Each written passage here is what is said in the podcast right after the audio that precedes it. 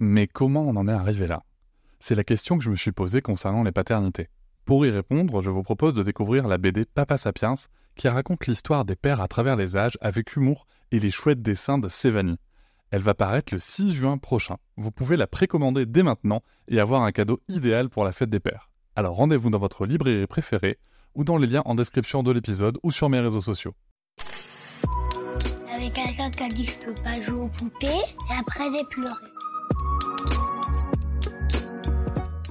Bienvenue sur Papatriarcat, le podcast qui réfléchit la parentalité au XXIe siècle en essayant de l'affranchir du modèle patriarcal. Dans cet épisode, je reçois Constance. Vous la connaissez peut-être si vous écoutez son podcast Les enfants vont bien. Un podcast qui traite notamment d'homoparentalité et qui vise à donner de la visibilité à toutes ces familles qui sortent euh, un petit peu du carcan de l'hétéronormativité et du cocon familial classique tel qu'on le connaît hétérosexuel et c'est vraiment un moment d'échange très intéressant que j'ai pu avoir avec elle pour plusieurs raisons. Bah, le premier, c'est que euh, moi, je ne connais pas du tout le chemin à parcourir pour devenir parent quand on est dans un couple lesbien, ce qui est le cas de, de Constance. Et c'est vraiment quelque chose de très intéressant. Je précise quand même que euh, son aventure se situe avant l'évolution de la loi bioéthique sur la PMA pour toutes. Voilà, ça c'est quelque chose qui me paraît important de signaler, même si on va le rappeler dans l'épisode. L'autre point qui est pour moi aussi très intéressant, bah, c'est qu'en fait, avec sa femme, elles ont quatre enfants. Vous allez me dire, bah ok, il y a plein de parents qui ont quatre enfants. Bah ouais. Mais en fait, elles ont eu un enfant et des triplés. et ça, j'avoue que je me dis, waouh, Waouh, waouh, mon Dieu, mais quel choc ça doit être. Et justement, Constance va pouvoir nous raconter toute cette folle aventure entre les process euh, de l'époque et justement cette arrivée de trois enfants d'un coup euh, qui va créer une grande fratrie. J'ai passé un excellent moment à discuter avec Constance dans mon jardin. Euh, D'ailleurs, je pense que vous entendrez peut-être des bruits d'oiseaux ou peut-être de voitures qui sont justement les bruits de mon jardin. J'espère que ça vous permettra d'être un petit peu plus avec nous.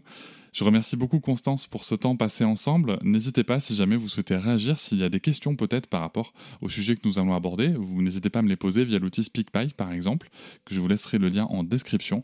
Et euh, avec Constance, nous prendrons le temps éventuellement d'y répondre. Je vous laisse maintenant découvrir cet épisode en laissant la parole à Constance qui va se présenter et aussi nous parler de ses autres activités. Je vous souhaite une très bonne écoute. Alors moi je suis Constance, j'ai 40 ans, je suis maman de quatre petites filles et je suis aussi la créatrice et l'hôte du podcast Les enfants vont bien. Dans la vie professionnelle, on va dire, je suis doula, donc j'accompagne euh, les familles dans l'accès à la parentalité, la parentalité au global et même dès les premières règles des jeunes filles. Ah ouais, ça démarre si tôt que ça. Mmh, ça démarra très tôt en fait. Ce dont je me suis rendu compte, c'est que j'étais assez bluffée de me rendre compte que la femme ne connaissait pas euh, son cycle. Et ça vient d'où? Ça vient du fait qu'il n'y a pas assez d'informations dans les écoles. Les parents ont du mal à aborder ces thèmes-là. Donc euh, je pense que c'est plutôt facile de refiler un petit peu le bébé. Et comment éviter des, des drames, entre guillemets, euh, ben, en informant. Donc en informant les jeunes filles et les jeunes hommes de leur fertilité, notamment. Et c'est vrai que moi, tu vois, je me dis, mais je me souviens qu'on avait des cours d'éducation sexuelle. Alors, il n'y en avait pas 15 000, mais on en avait deux ou trois euh, en quatrième, où on nous expliquait quand même un peu comment tout fonctionnait. Moi, ça m'avait marqué à l'époque, j'avais bien retenu tout ça, mais en fait, je me rends compte que soit il n'y a plus les cours, soit les gens comprennent plus comment fonctionnent les cycles, je ne sais pas. Ouais, et puis il y a plein de choses qui passent, qui passent au-dessus, notamment parce que parce que c'est pas fait pour marquer, tu vois aussi. Ouais, Après, moi, je- moi maintenant, je préfère appeler ça des cours de. re- Moi, j'ai eu des cours de, reprodu- de reproduction sexuelle. Ah oui, d'accord, non, moi, c'était pas ça. Tu vois. Euh, bah, C'est-à-dire qu'en fait, le seul abord de la sexualité que j'ai eu, c'était pour, euh, bah, pour la reproduction, en fait. Tu vois, Moi, j'avais Ouais. pas les clitoris. Ah oui, oui, oui, mais non, moi non plus, par contre. hein, voilà. Non, non, c'était très lisse. hein. Et je regrette très vivement euh, de ne pas avoir eu d'événements marquants, euh, comme euh, pour, euh, par exemple, pour les règles, d'avoir eu, tu vois, je sais pas, un, un utérus géant ou même, tu vois, petit. Enfin, on est capable de, de disséquer des grenouilles, mais on n'arrive pas à fournir des, du faux sang et un, et faux utérus aux enfants. Enfin, tu vois, Ouais. je trouve ça un peu dommage parce que je pense que ça m'aurait beaucoup plus marqué. Et tu vois, j'aurais peut-être pas trouvé, justement, j'aurais peut-être euh, eu un rapport aux règles, moi, en tant, en tant que mec, différent. Oui, c'est d'avoir eu du faux sang sur les mains et de me dire, bon, en fait, c'est pas sale, tu vois. Ouais, et c'est ça.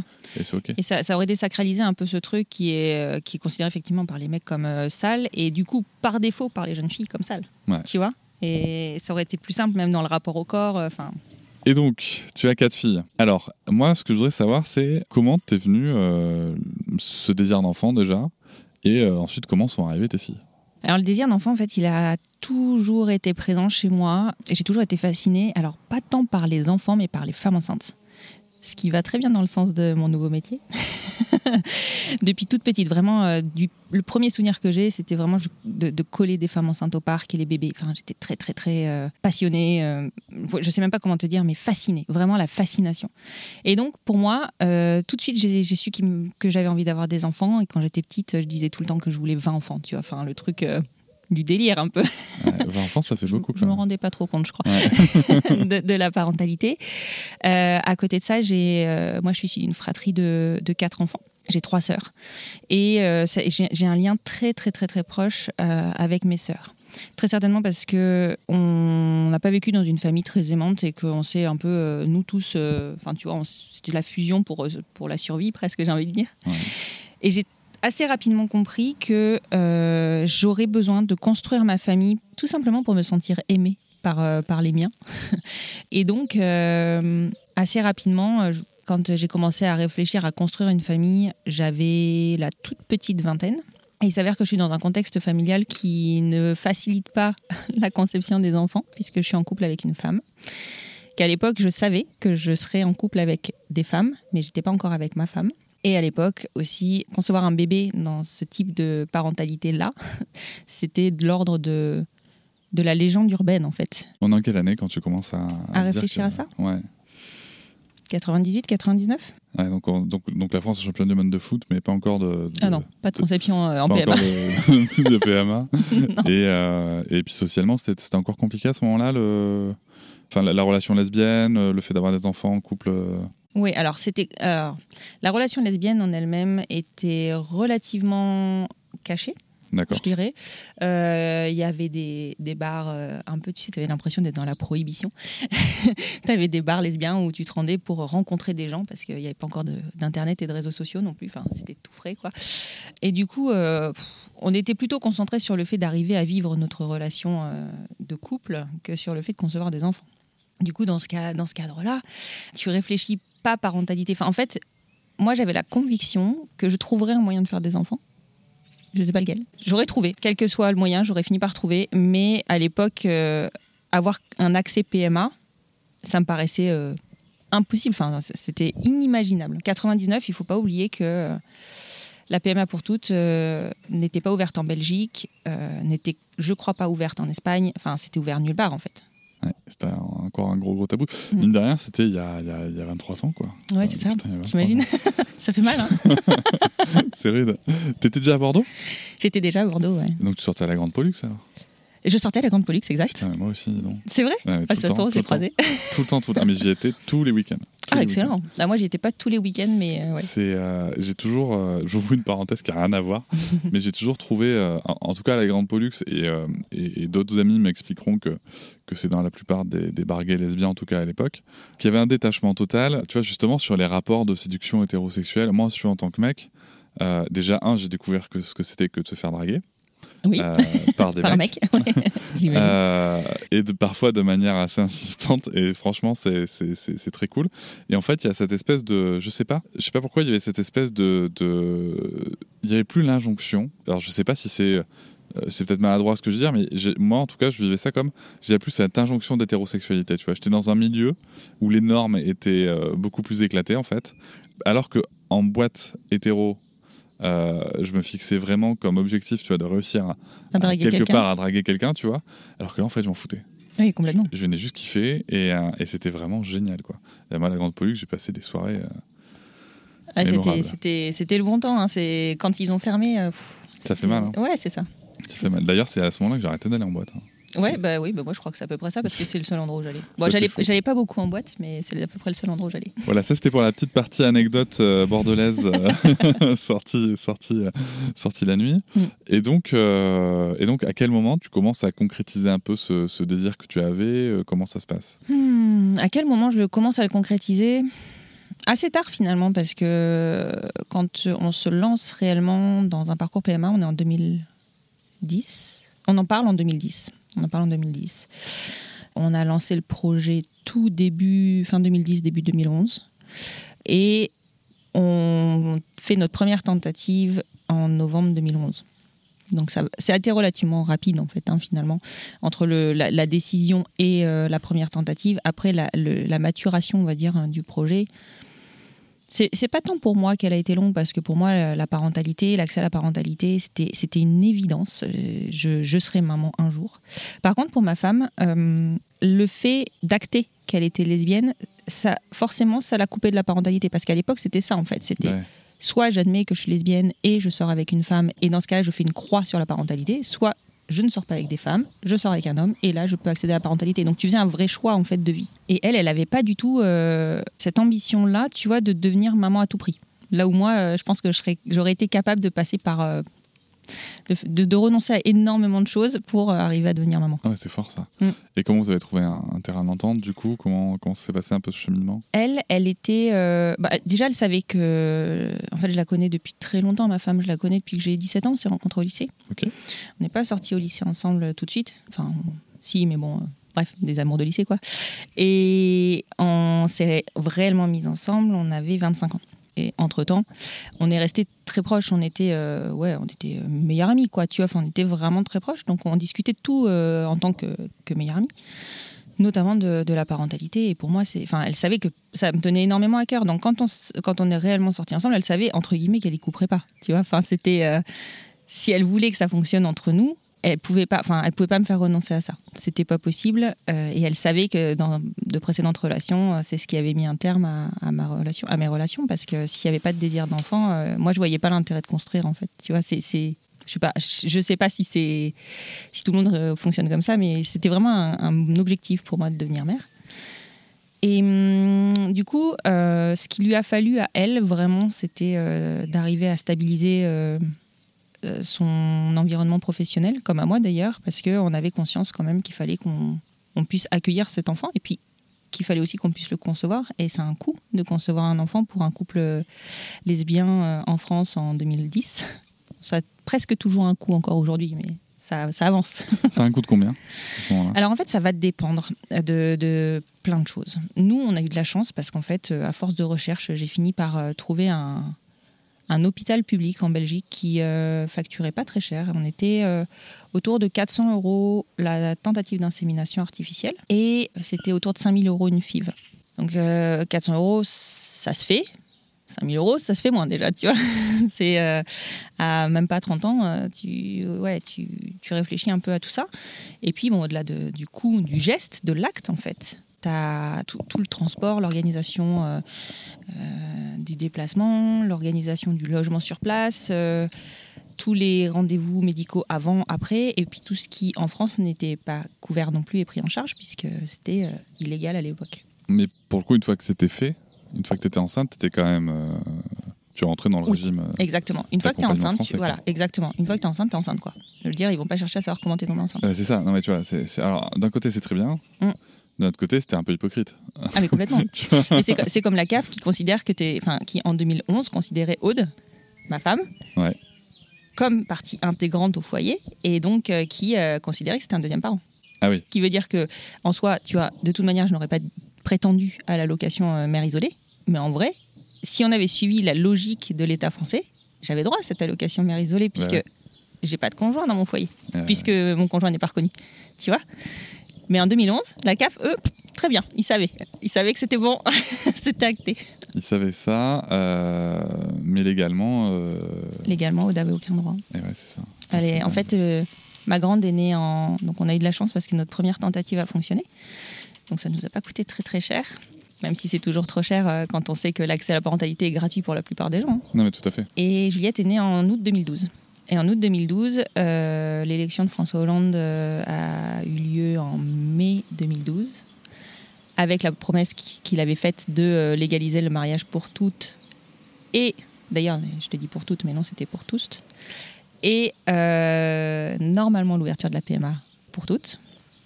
Donc on était relativement sereine sur l'avenir, même si y avait, ce n'était qu'une promesse, ça aurait pu ne pas être tenu.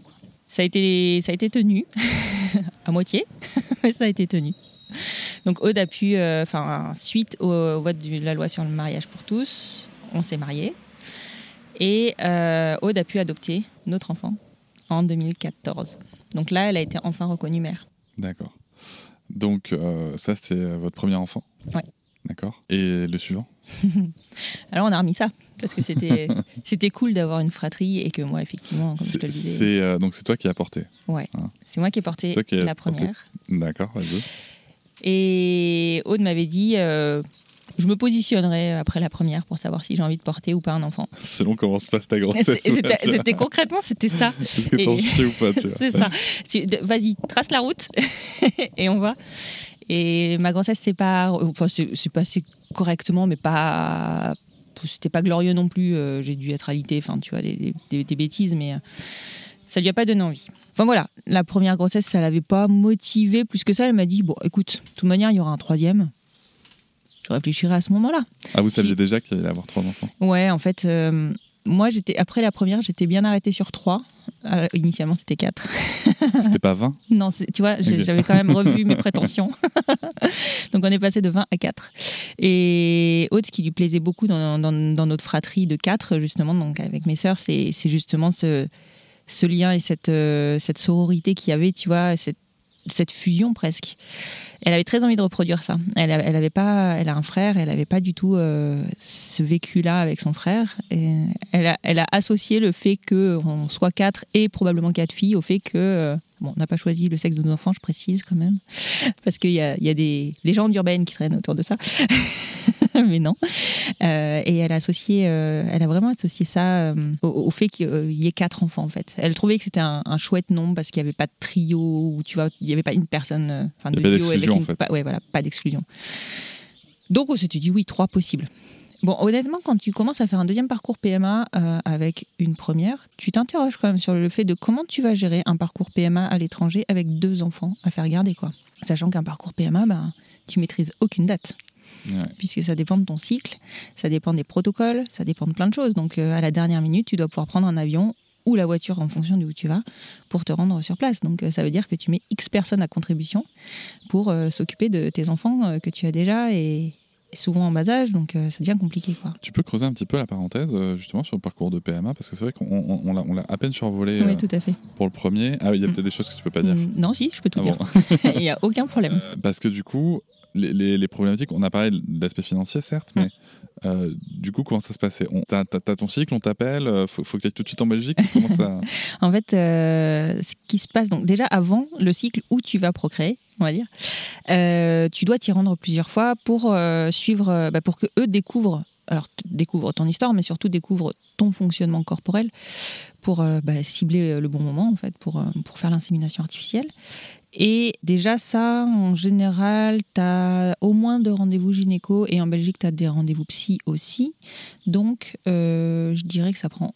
Bah, tu peux le faire sur deux mois différents. Entre ces deux mois-là, tu as des examens à faire en France. Donc, bah, ça dépend aussi des disponibilités de rendez-vous en France. Donc, bah, ça peut étirer en fait euh, les délais. Et une fois que tu t'y rends, en fait, c'est toi qui décides quand, sur quel cycle tu vas, euh, bah, tu vas commencer ton, ton protocole. Donc, euh, au début du cycle sur lequel tu as décidé d'agir, en général, c'est le plus rapidement possible parce que souvent, quand tu commences à te lancer, euh, tu veux faire un bébé rapidement. T'appelles, tu leur dis voilà, aujourd'hui, je suis à mon jour 1 euh, donc premier jour de, règles, et en fonction de ton protocole, il y a des choses que tu dois faire au jour 3, au jour 4, au jour 5, au jour 6, des médicaments que tu dois commencer à prendre parce qu'il y a stimulation. En Belgique, ça dépend des cliniques, mais souvent tu as une stimulation plus ou moins importante et plus ou moins invasive aussi puisque tu peux prendre euh, des comprimés ou tu peux te piquer. Donc c'est pas tout à fait euh, la même démarche non plus. Hein. Ce, protocole-là, en fait, globalement, il diffère chez toutes les femmes jusqu'à un jour précis qui est, je crois, le jour 10 où là tu commences à, pour tout le monde à avoir un premier contrôle de l'évolution de tes follicules pour voir si la stimulation que tu as faite a été efficace ou pas, si on la continue, si on la continue pas, si, euh, voilà, ou si on déclenche euh, l'ovulation parce que euh, bah, c'est, déjà arrivé à maturation, à maturité, pardon. Tu es déjà arrivé à maturité, ou si bah, tu es très très loin de la maturité, donc on augmente les doses ou, pas. Donc nous, ah bah écoute, comment te dire, j'ai eu une stimulation relativement faible par euh, comprimé. Donc j'avais 5 comprimés à prendre sur 5 jours, euh, je crois du troisième au huitième jour, quelque chose comme ça. Le contrôle au dixième jour, et là, euh, il m'annonce 17 follicules. Donc j'avais plus que bien réagi.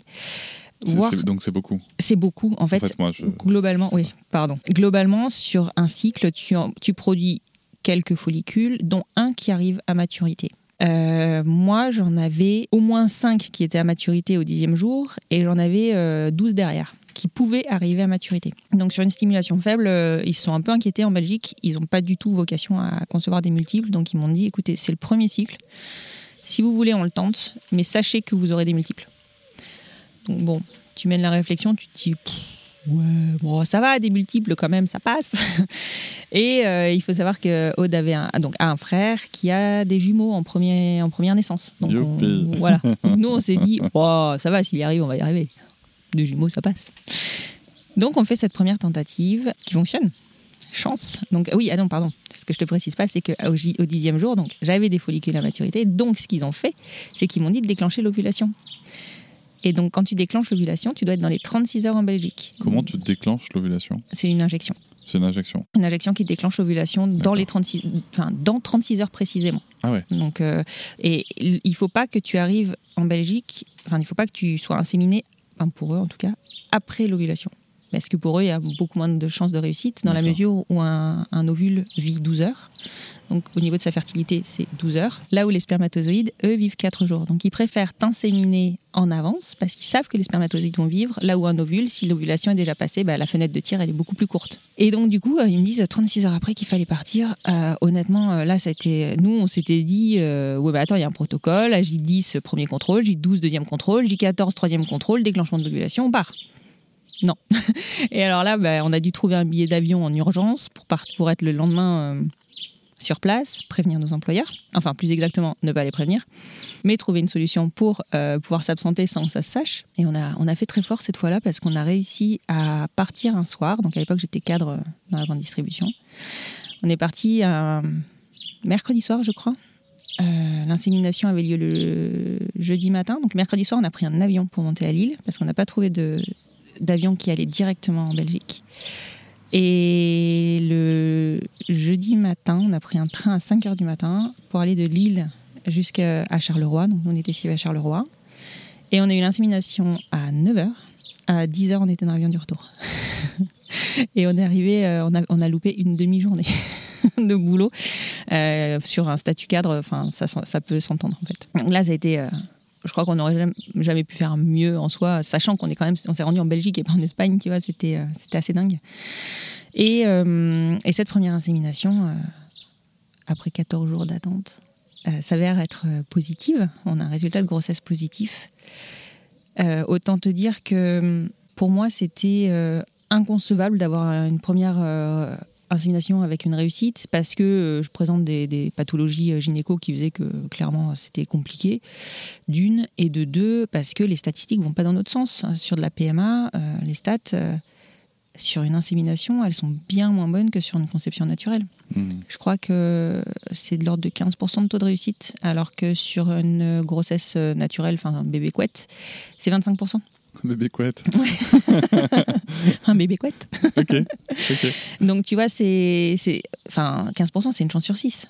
C'est finalement, euh, et c'est pour ça d'ailleurs qu'ils te disent que, euh, en gros, ils estiment qu'une insémination, le, la moyenne, c'est 3 à 4 inséminations pour une réussite. Ouais, tout à fait. Et à 3, 4, euh, à 4, il commence à s'inquiéter et il commence à te parler de fibre, en fait. Ok. Voilà. Donc ça, c'était pour euh, la première grossesse. La première grossesse. Merci d'avoir euh, explicité tout ça. et donc, ces problématiques reviennent. Voilà, pour la, deuxième, deuxième grossesse. Sauf que là, il y a un enfant à garder. Quoi. Voilà, il y a un enfant à garder. On est en 2014 quand on décide de en fait, on voulait pas trop d'écart avec nos enfants, entre nos enfants parce que il faut pas oublier. Enfin, là, il fallait qu'on calcule tout dans le sens où euh, on voulait potentiellement 3 à 4 enfants. Et euh, il y a une limite d'âge en PMA que tu n'as pas forcément dans la vraie vie, même s'il y a une date de péremption, on va dire, euh, que tu ne connais pas d'ailleurs. mais en PMA, par contre, tu as une date de péremption qui est écrite. Donc tu sais que ils te prennent en charge jusqu'à 37 ans, je crois, en Belgique. Enfin, en tout cas à l'époque, peut-être maintenant ça a changé, pour une première grossesse. Et après, de mémoire, ils dépasse pas les 42 ans. Donc si tu veux 4 enfants, tu fais vite le calcul. Moi j'ai commencé à 30 ans, vous voulez 4 enfants, enfin, puis 3. Euh, ben, il fallait pas plus de 3 ans d'écart entre les enfants. Sinon, ça ça passait pas. Donc, on se relance en 2014. En même temps, on était en plein parcours d'adoption pour Juliette. Euh, en étant euh, un des premiers couples sur Bordeaux, donc autant te dire que c'était relativement euh, compliqué. Le tribunal savait même pas qu'on avait droit. On a rempli des dossiers pour de multiples adoptions différentes en nous disant oui, on verra sur le moment ce qu'on vous accorde. Excellent. Et du coup, bah là, on se lance. le premier essai, on fait garder notre fille. Pareil, on repart sur une insémination artificielle, toujours en Belgique. Là, il n'y a plus de problème de protocole. En fait, c'est relativement simple. Une fois que tu as eu un premier cycle, euh, même avec réussite ou échec, peu importe, en fait, tu reprends le protocole comme si c'était passé un mois, le mois d'avant, tu vois. Donc, euh, tu rappelles, tu dis bonjour, je voudrais euh, refaire un bébé. Très bien, c'est quand votre prochain cycle Ok, nickel, t'as plus d'examen à faire, tout est bon, ça roule. Donc ça, c'était la partie super cool parce que ça t'évite de te redéplacer en Belgique pour refaire des examens.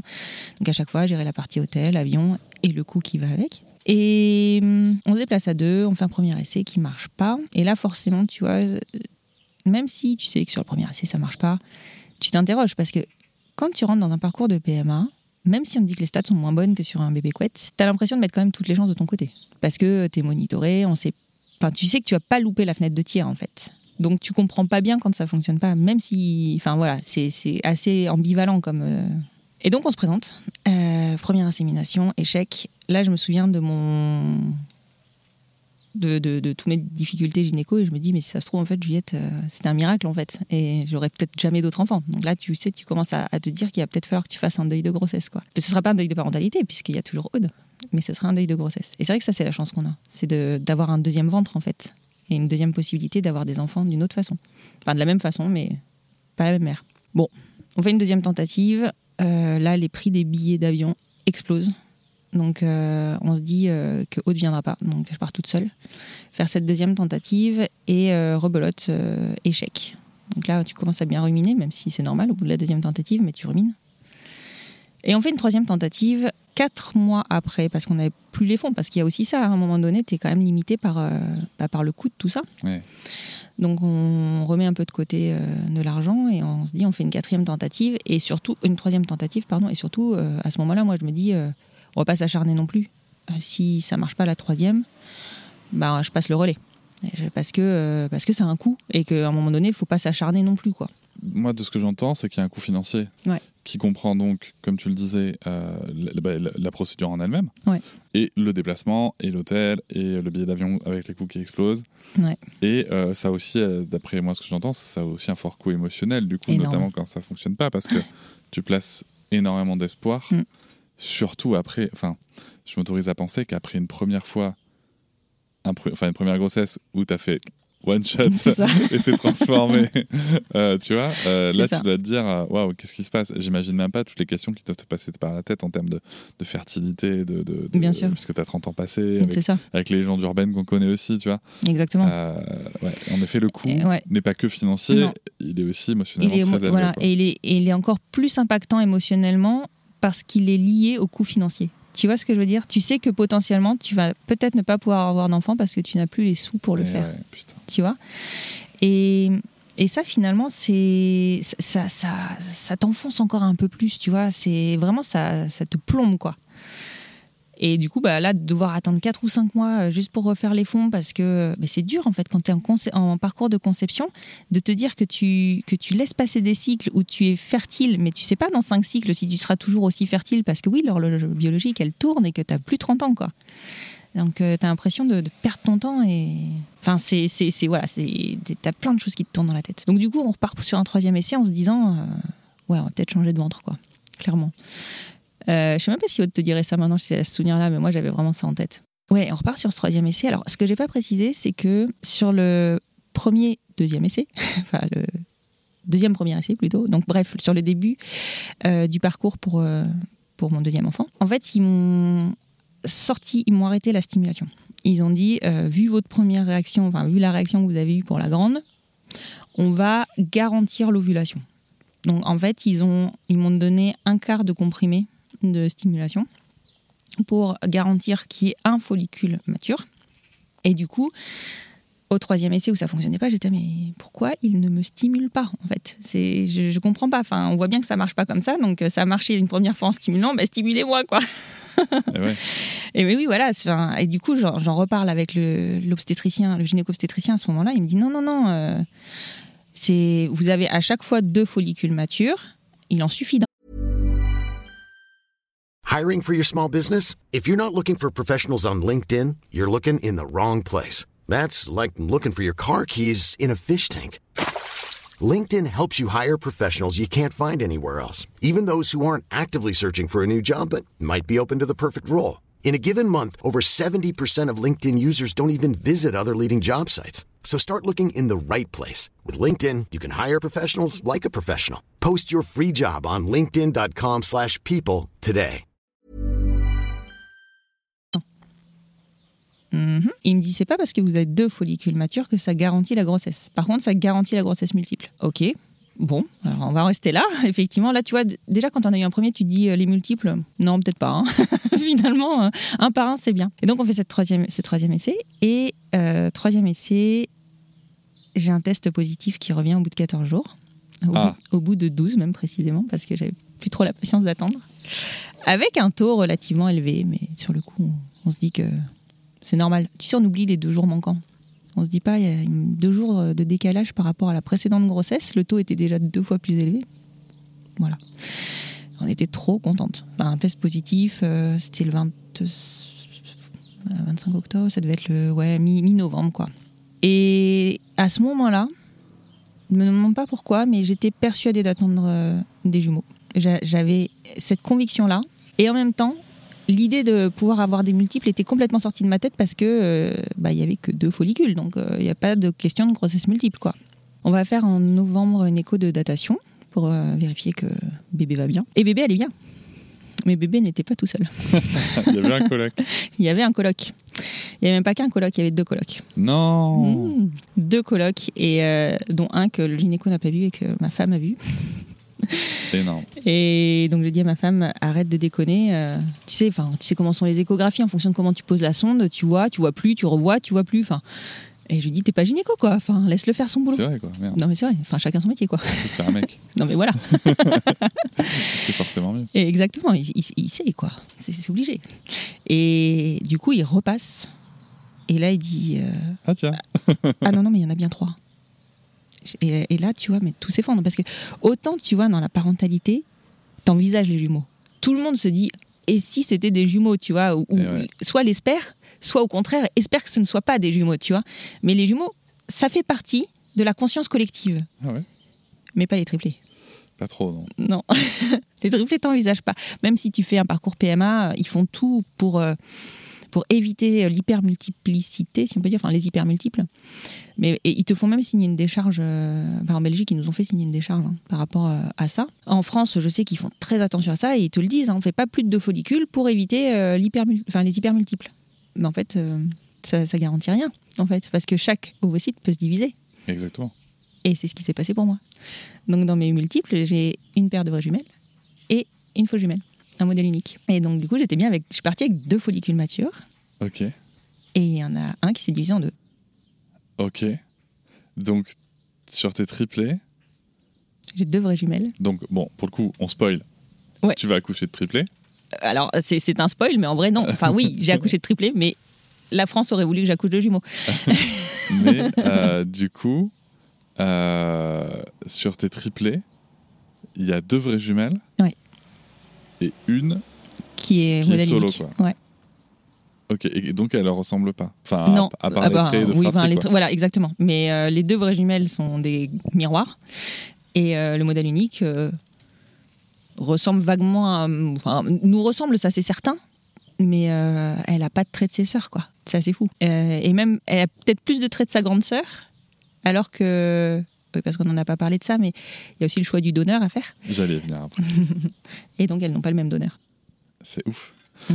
Et euh, ok. Et donc ça va, ça, le, le choc. euh, Alors, euh, que, comment ça se passe avec Aude? Elle te dit pas putain merde Alors non, alors elle, tu vois, je pense que c'est ça qui fait la force de notre couple, c'est que autant moi je suis hyper rationnelle, hyper ancrée et j'avais, j'ai eu tout de suite conscience de la catastrophe que ça pouvait être potentiellement, Euh, parce que je sais que c'est des grossesses hyper compliquées, Ouais. que voilà. Autant elle, euh, elle était, mais euh, tu sais, ces papas qui sont euh, ah, je sais pas, galvanisés quand ils découvrent qu'ils vont avoir un enfant, et, presque encore plus quand ils découvrent qu'ils vont avoir un fils. Mais elle, elle était là, elle était, c'était l'hyperpuissance, quoi. Oh on va avoir des triplés et je vais avoir ma fratrie de 4 et, euh, et c'est génial. Et elle était mais aux anges, mais vraiment radieuse, tu vois, radieuse. Et moi j'étais, mais il va falloir changer la voiture, faut changer la maison. tu vois On était complètement dans des, dans des schémas diamétralement opposés. Et heureusement qu'elle était là parce qu'elle m'a permis quand même de savourer un peu ça, euh, alors que moi au départ j'étais assez catastrophée. Quoi. En même temps, rien dans la vie nous prépare à une grossesse non. de triplé, je pense. Tu vois. Non, et puis D'autant plus que vraiment le corps humain n'est pas du tout fait pour ça. Donc, euh, ah ouais, c'était compliqué. C'est très compliqué les grossesses multiples et c'est pour ça que je te disais que la France aurait voulu que j'accouche de jumeaux. C'est parce qu'en fait, il t'incite très fortement à la réduction, voire euh, limite, il te l'impose. À la réduction? Ouais, la réduction embryonnaire, en fait, ça consiste à arrêter le cœur d'un des fœtus, puisque c'est au, moment, c'est, au stade où ils sont fœtus, euh, pour laisser la chance aux deux autres de ouais, en France, c'est à partir de trois qui proposent ça. Aux deux autres, de, vivre une grossesse plus simple, même si ça reste compliqué. Les grossesses gémellaires, c'est toujours moins compliqué, moins risqué que les grossesses euh, multiples, hyper multiples. Et donc, ils arrêtent le cœur d'un des bébés euh, aux alentours des 14 semaines de grossesse. Et après, bon, t'accouches de, de cet enfant. Euh, dont la grossesse a été arrêtée. C'est très compliqué, tu vois. En fait, quand tu connais pas, moi, quand on m'a dit oui, on, vous incite à faire une réduction, alors déjà, quand tu sors d'un parcours de PMA, euh, où tu euh, payes pour concevoir tes enfants, tu les désires plus, plus, plus, soyons clairs. Quand on te dit euh, il va falloir en sacrifier un, parce que ça devient ça hein, finalement, déjà le cheminement il est compliqué. Il est très compliqué. Mais là, on t'explique, on te donne des statistiques, on te dit oui, mais alors des triplés, ça veut dire il y a tel risque, tel risque, tel risque, il y a tant de pourcentage de, décès maternel, fœtal, voilà. Il y a tant de pourcentage de handicap, il y a la prématurité, la prématurité, ça entraîne ça, ça, ça, ça, ça. Donc là, tu, tu sais, tu, tu commences à te dire, bon, je vais être raisonnable, en fait il faut que je sois raisonnable. Ok, moi je vais souffrir, mais en fait, moi je vais devoir faire le deuil de cet enfant, mais ma fille, elle ne devra pas faire le deuil ni de sa mère, ni de ses frères et sœurs. Donc, il vaut mieux, il vaut mieux ça, finalement. Donc tu raisonnes, tu te dis, ok, on va, on va faire la réduction, puis après tu découvres ce que c'est que la réduction. Donc moi, on m'a dit, la réduction, euh, enfin au départ, je pensais que c'était bêtement, on enlève un, bah, embryon, tu vois. On fonctionne, quoi, tu vois. C'est ça. En fait, non. en fait, non, parce que euh, la nature est normalement bien faite.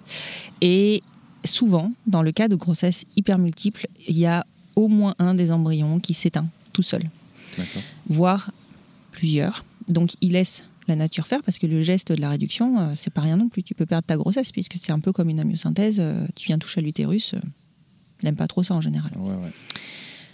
Du coup, à ce moment-là, en fait, il laisse faire jusqu'à 12 semaines et en gros, l'échographie des 12 semaines détermine quel est le, le fœtus qui est le moins, qui est le plus faible en fait, qui est le moins viable.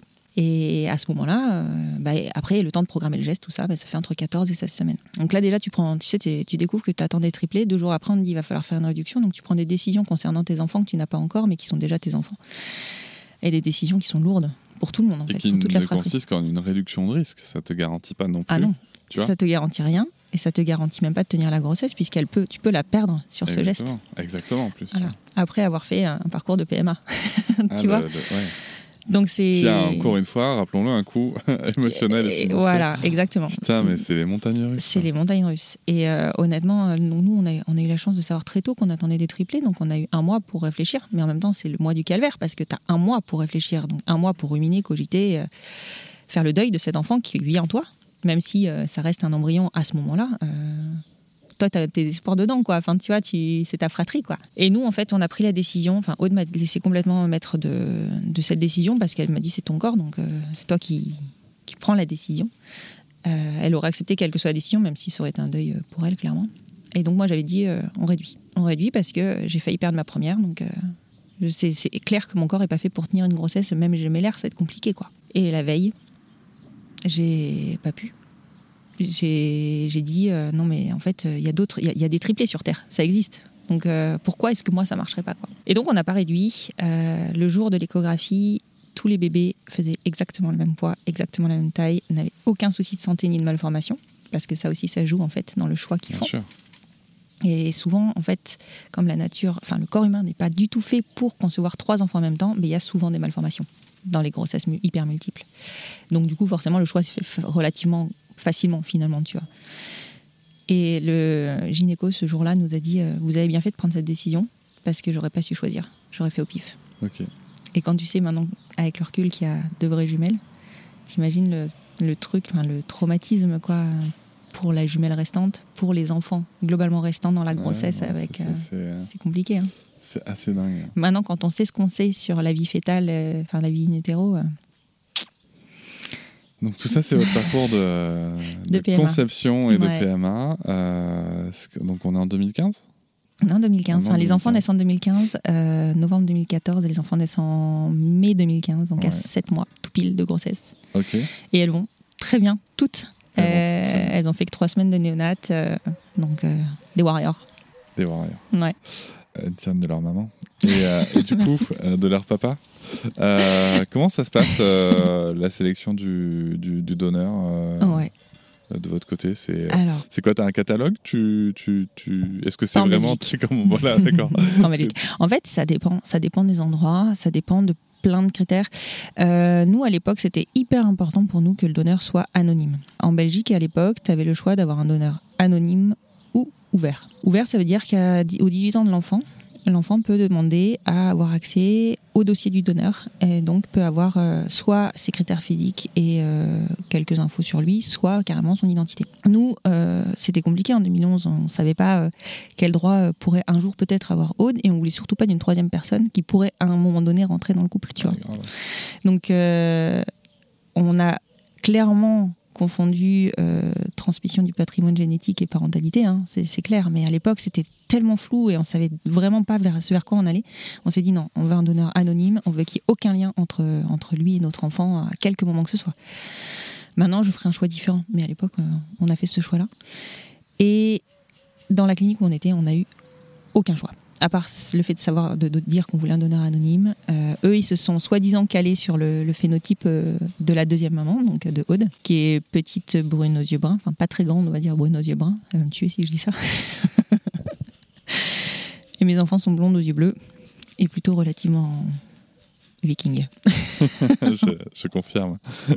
Donc photos. elles sont plutôt, euh, ouais, elles sont plutôt calées sur mon phénotype et de toute manière en Belgique ils se servent dans une banque danoise donc ouais c'était assez couru euh, même si c'est un peu euh, peut-être une idée reçue mais bon il y a quand même beaucoup de blonds aux yeux bleus au Danemark quoi.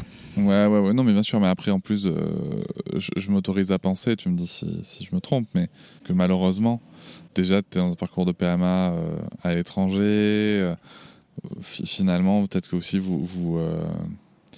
On n'ose pas, peut-être peut que ça changerait aujourd'hui, mais peut-être qu'on n'ose pas non plus tu vois, être hyper exigeant sur, euh, Ah complètement. tu vois, sur ce genre de truc. Ah mais quoi. nous on, on a on a on prenait ce qu'on nous donnait en fait on n'a même Ah ouais. pas réfléchi et on était déjà hyper reconnaissante. Euh, et il faut savoir qu'en Belgique à l'époque, alors je crois que c'est toujours le cas maintenant, en fait ils réservent les donneurs belges parce qu'ils en ont peu aux Belges. Et pour euh, toutes les personnes qui viennent de l'étranger, ils se servent au Danemark parce qu'au Danemark, euh, alors eux ils te diraient que c'est parce qu'il y a des critères de sélection et de tests qui sont drastiques et que donc du coup ils sont sûrs de la qualité du sperme et surtout de la transmission, enfin la non-transmission de, de maladies génétiques. En vrai c'est parce qu'il manque de donneurs aussi et du coup nous, alors hon- honnêtement nous ça nous dérangeait absolument pas.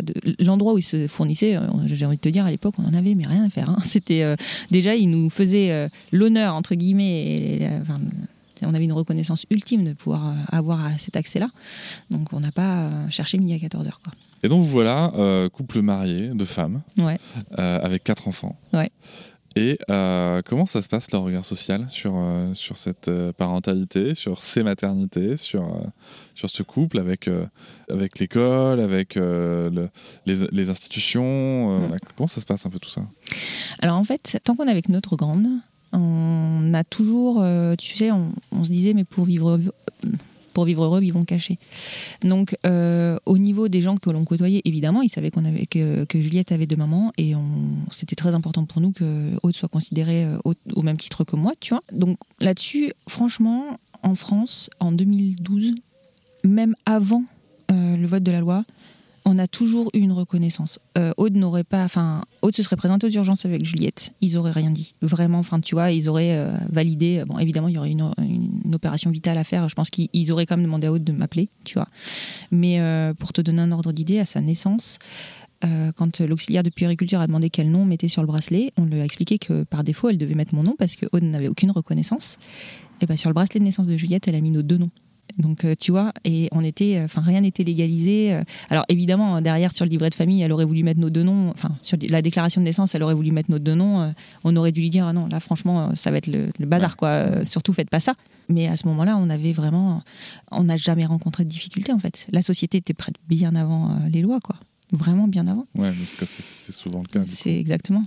Et par contre, une fois qu'on a eu les triplés, ah. alors là, tu vois, c'est pas la même histoire. C'est-à-dire que autant euh, quand tu te balades dans la rue avec un enfant unique, tes deux femmes, euh, les gens ils pensent qu'il y a une maman et puis une copine, quoi. Enfin, ils se posent même pas la question en fait. Tu vois, c'est. Par contre, quand il y a des triplés, là, les gens ils s'arrêtent. Ils t'arrêtent tout le temps, tout le temps, tout le temps, tout le temps, tout le temps, et ils mettent les mains dans la poussette, machin. Et évidemment, la question c'est c'est naturel. Ouais, c'est pas chimique a priori. mais, mais vous les avez fait comment ces enfants? C'est des bébés couettes. C'est voilà. bah, c'est des bébés couettes. Donc là, tu commences à devoir expliquer. Et puis du coup, euh, mais c'est qui la maman? Ah, Alors, qui est la maman? Bah nous deux. Ah bon Mais qui les a portés? Euh, C'est moi, mais ma femme aussi est la maman. Il y a des gens qui sont capables d'arrêter Aude et qui, qui, regardent les enfants, qui regardent Aude et qui lui disent euh, Dis donc, le papa, il doit avoir les yeux sacrément bleus quand même. Hein. Et là, Aude, en général, répond bah, Aucune idée, il n'y a pas de père. Alors, je te dis pas la tête des gens. Oh et donc, du coup, bah, forcément, en fait, comme tu es arrêté du fait que ce sont des triplés et que les gens, ça attire et ça intéresse, eh ben, tu fais de la pédagogie. Tu fais de la pédagogie. Et en fait, finalement, bah, c'est pas plus mal. Parce que c'est comme ça qu'on véhicule, en fait. C'est comme ça qu'on véhicule le fait que nos familles, elles existent et qu'elles sont heureuses et qu'elles sont comme toutes les autres familles et que nos enfants vont bien. Et en même temps, très, très, bien, beau placement de, de podcast. Euh, et, justement, le, le est-ce que est-ce que c'est pas dur quand même cette pédagogie, si tu veux? C'est que parce qu'il y a la pédagogie, on va venir juste après, mais il y a déjà de la pédagogie, peut-être des pratiques parentales, euh, qui, peu importe pour le coup euh, la typologie de famille, la typologie de famille qui peut être lourde. Tu vois, quand je dis ça, exactement ce que je veux dire, c'est à partir du moment où tu vas commencer à faire l'éducation bienveillante, euh, choses comme ça, qui sortent un petit peu des pratiques sociales, euh, c'est déjà lourd. Mais alors en plus, euh, euh, vous avez toute une, pédagogie à faire, déjà aussi mais même pas choisi parce que vous n'avez avez pas le choix. Les gens, euh, comme tu, tu viens de le dire, s'invitent euh, dans la poussette, euh, posent des questions quand même. Qui est... Enfin, moi, si tu veux, quand, quand, tu me dis qui est la maman, ce que j'entends, tout de suite, je pense à mes amis en couple, en couple gay homme, à qui on dit à qui c'est qui fait la femme, tu vois. c'est exactement ça. Tu vois, pour mm. moi, c'est du même niveau, quoi. Mm, mm. donc, c'est quand même extrêmement intrusif intrusif, maladroit. Et, et je doute pas qu'il y a sûrement des bonnes intentions derrière, mais, mais merde. Quoi, euh, et donc il y a ça. Et cette énergie, vous l'avez tout le temps? Enfin, à, un moment, vous avez jamais envoyé chier quelqu'un en disant euh, ah, quand même. Ah. non, alors en fait, ça dépend. Mais tu vois, il y a des gens, mais c'est comme dans la vie pour tout, en fait. Comme sur Instagram, j'ai envie de te dire, il y a des gens qui vont arriver et qui vont avoir euh, de la délicatesse, de la gentillesse, euh, même un bonjour, tu vois. Et puis il y a des gens qui vont te poser une question, tu, tu les connais pas, ni bonjour, ni rien. Et il y a des fois, surtout quand tu as des triplés et que tu es fatigué, bah, tu as juste envie de les envoyer balader. Sauf que nous, on peut pas faire ça. Nous, on peut pas faire ça parce que on donne des munitions à des gens qui, globalement, euh, ne sont pas forcément tous très ouverts à nos parentalités. Donc, ben, on se doit pour nos enfants. Alors déjà, on se doit pour nos enfants d'assumer nos familles pour que eux se sentent bien dans nos familles. Tu vois, c'est hyper important qu'on s'assume. Sinon, on s'assume pas, eux, ils pourront pas s'assumer. Tu vois Parce que eux, finalement, ils subissent un choix que nous, on a fait. Mais c'est pas eux qui ont fait ce choix-là de mmh. vivre dans une famille homoparentale. Donc, clairement, on doit leur faciliter les choses. Donc cette pédagogie, on doit l'avoir en permanence. Et oui, il y a des jours où c'est lourd, il y a des jours où tu as juste envie de dire mais euh, c'est bon, oui, c'est des triplés, ça se voit. Euh, non non, c'est des jumelles mais j'en ai pris une au voisin quoi. Enfin, c'est euh, enfin donc des fois tu as, envie de voilà, tu envie de qu'on te foute la paix en fait. Mais finalement c'est important de le faire, on en a conscience et on prend sur nous pour nos enfants. Après, il y a autre chose aussi, c'est que, tu vois, c'est ce que je te disais, tu dois, tu, dois faire de la pédagogie, mais tu as aussi une espèce d'injonction, enfin des espèces d'injonctions à la perfection qui qu'on se met nous, mais que toute la société nous fait peser dessus aussi. Parce que s'il arrive quelque chose à nos enfants, quel quoi que ce soit. Tu vois, c'est un peu comme le coup des pizzas Bitoni où euh, la mère n'avait pas donné euh, une pizza à son enfant à 4 ans, mais qui donne pas une pizza à son enfant à 4 ans? Je recontextualise un petit peu l'histoire. Euh, au moment où on enregistre cet épisode, on est le 30 mai 2022. Et en fait, quelques semaines avant, il y a eu un, scandale d'enfants, de, enfin en tout cas de, de, de pizza qui était euh, pas bonne à la consommation et où il y a eu d'ailleurs des cas de mort. Ouais, tout à fait. Euh, et en fait, on a euh, sur, sur les réseaux sociaux notamment et dans les médias, au lieu de, de reconnaître un problème de malbouffe et euh, globalement de production de, de, de- de mauvaise bouffe en France euh, industrielle, euh, on a tout de suite incriminé les mères Ouais. en disant oh mon dieu, mais mais c'est quoi ces mères qui font pas des pizzas maison, machin. Ouais, soit dit en passant, on oublie quand même que dans la plupart des cas, ses parents ont un père exactement. qui lui aussi peut donner des pizzas. hein. C'est ça. Ça se trouve, c'est le père qui a donné la pizza. c'est le père, hein. On sait pas. donc, donc, donc voilà, pour, pour contextualiser l'histoire Butoni que Constance vient de citer. Voilà, exactement. Et ben nous, on a un peu, on a un peu cette injonction-là aussi, parce qu'en fait, enfin c'est pas un peu, c'est que systématiquement, s'il arrive quoi que ce soit à nos enfants, ou s'ils ne sont pas équilibrés, ou si, peu importe, tu vois, enfin, ça va être à cause de notre homoparentalité. Clairement. Et c'est la première chose qui va être pointée. Plutôt que d'aller chercher peut-être autre chose, c'est ça qui va être montré du doigt. Donc, on se doit vraiment de. Je sais pas, on a, on on- a un niveau supérieur en fait d'obligation euh, par rapport à nos enfants et, et ça, ça aide pas dans la parentalité. Particulièrement quand tu essayes de mettre en place une parentalité positive et que ça reste quand même compliqué hein, au quotidien, surtout avec quatre enfants. Et ben cette injonction-là en plus, euh, ça t'en rajoute sur les épaules. Quoi. Et ça, c'est quelque chose que tu vis comment? Mieux maintenant, parce que j'en ai pris conscience. Parce que euh, j'ai compris que je faisais de mon mieux et qu'a priori mes enfants euh, vont bien, je sais, ça fait 15 fois que je le dis. et qu'a priori, ouais, elles, elles ont l'air heureuses, elles n'ont pas l'air de mal vivre euh, globalement la leur situation familiale. Mais on est hyper attentive à ça parce qu'au-delà de devoir rendre des comptes à la société, on doit d'abord en rendre à nos enfants. Et on a bien conscience qu'elles subissent une situation, donc on est hyper attentive à euh, ce que tout aille bien. Donc on est euh, à l'école, tu vois, on, est hyper vigilante à ce qu'il n'y ait pas de, hum, enfin à ce que le moindre, le, moindre problème potentiel de ou détection de petites euh, petits harcèlements ou euh, petites moqueries, tu vois, euh, on va essayer de déverrouiller tout de suite la situation. On est très en lien avec euh, la directrice d'école et les maîtresses pour euh, expliquer, pour pareil toujours faire de la pédagogie parce que bah, pareil ils connaissent pas forcément. Et, on est vraiment tout le temps dans la vigilance. Et tu vois cette hyper vigilance dont on parle pour les nouvelles mères, bah, en fait nous on l'a tout le temps. Pour d'autres choses, mais on l'a. C'est quoi un petit peu les, euh, les stéréotypes euh, qui viennent se coller Là, tu vois, quand, quand tu me dis ça, moi, ce que, ce que, j'imagine, c'est, je sais pas, euh, c'est euh, ta fille, euh, une de tes filles, a ce qu'on va appeler une tempête émotionnelle, d'autres que d'autres que d'autres vont identifier comme un caprice. Est-ce que, pour le coup, on va vous dire, bah, forcément, elle a pas de père à la maison, donc il n'y a pas d'autorité, quoi. Ça pourrait être tout à fait ça, effectivement. Ouais. C'est- exactement ce genre de, de réflexion. Enfin, c'est il manque un père ou il manque. euh, ouais, enfin, il leur manque quelque chose, tu vois. Et, et souvent. euh, Enfin, le, le- le plus gros cliché, mais vraiment le gros cliché, c'est que les enfants d'homosexuels sont homosexuels.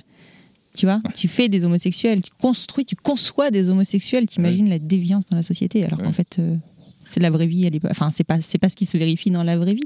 Enfin, tu vois, tu, enfin, sinon, sinon, ça voudrait peut-être dire que mes parents sont homosexuels. Il va falloir que je creuse. Enfin, tu vois, non, mais il y a aucun lien. Et ça- ce genre de, de réflexion, t'en, t'en as pff, tout, tout le temps, tout le temps. Et, et effectivement, le, le, le gros logo, enfin le gros slogan de, de, de, de la manif pour tous, c'était euh, pas de PMA sans père. Ben en fait, euh, si, ça marche. Je veux dire, les enfants, et il est prouvé hein, que les enfants qui vivent dans des familles homoparentales vont très souvent mieux que des enfants euh, Bah, qui de toute vivent dans façon, certaines familles. euh, au- aujourd'hui, c'est prouvé, c'est démontré. Même la psychanalyse, même la psychanalyse est d'accord là-dessus que le sujet c'est pas c'est pas tant, enfin c'est pas c'est pas le sexe, Non, de- c'est des pas. parents. Non, c'est euh, le fait de donner des soins et de l'amour. euh, et de l'amour Mhm. et le fait euh, d'être en phase. Exactement. Il y a un vrai sujet de, de, de phase avec l'autre parent Ouais, ouais. Et, et c'est tout. Ouais, c'est ça. Et, une fois qu'on a cette base-là, bah, pour que les enfants aillent bien, il faut des parents qui aillent bien. Mais c'est ça. Donc à partir du moment où les parents vont bien, Les enfants vont bien. on voulait, on le placer une dernière fois. Merci beaucoup. Je t'en Constance, prie. pour, euh, pour ce petit récit. Euh, je pense qu'il il y a quelques points qui mériteraient peut-être qu'on qu'on se pense sur une histoire de parents. Donc, euh, Avec grand plaisir. on verra avec Aude si elle Voilà. est d'accord. On va faire ça. Et, et peut-être qu'il y aura un retour là-dessus. Merci beaucoup Je pour, euh, pour ton histoire. Je vous remercie de m'avoir écouté. Je vous invite à vous abonner au podcast sur votre plateforme préférée et à me retrouver sur Instagram, TikTok, Facebook et sur le blog papatriarca.fr. À bientôt!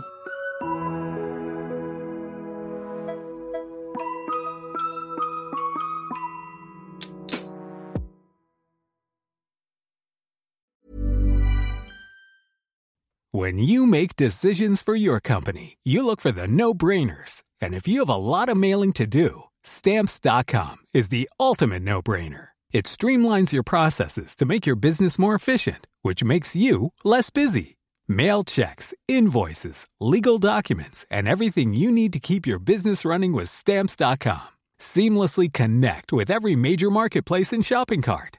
Schedule package pickups and see your cheapest and fastest shipping options from different carriers with rates up to 89% off USPS and UPS rates. And with the stamps.com mobile app, you can take care of mailing and shipping wherever you are. Make the same no-brainer decision as over 1 million other businesses with stamps.com. Sign up with code program for a 4-week trial plus free postage and a free digital scale. No long-term commitments or contracts. That's stamps.com. Code program. Hop, c'est encore moins. Si tu veux soutenir le podcast, tu peux aussi t'abonner à Papatriarca Plus et découvrir chaque semaine un épisode bonus en plus des 60 déjà disponibles. À découvrir sur tes applis de podcast comme Pocketcast, Castbox ou encore Apple Podcast. À très vite.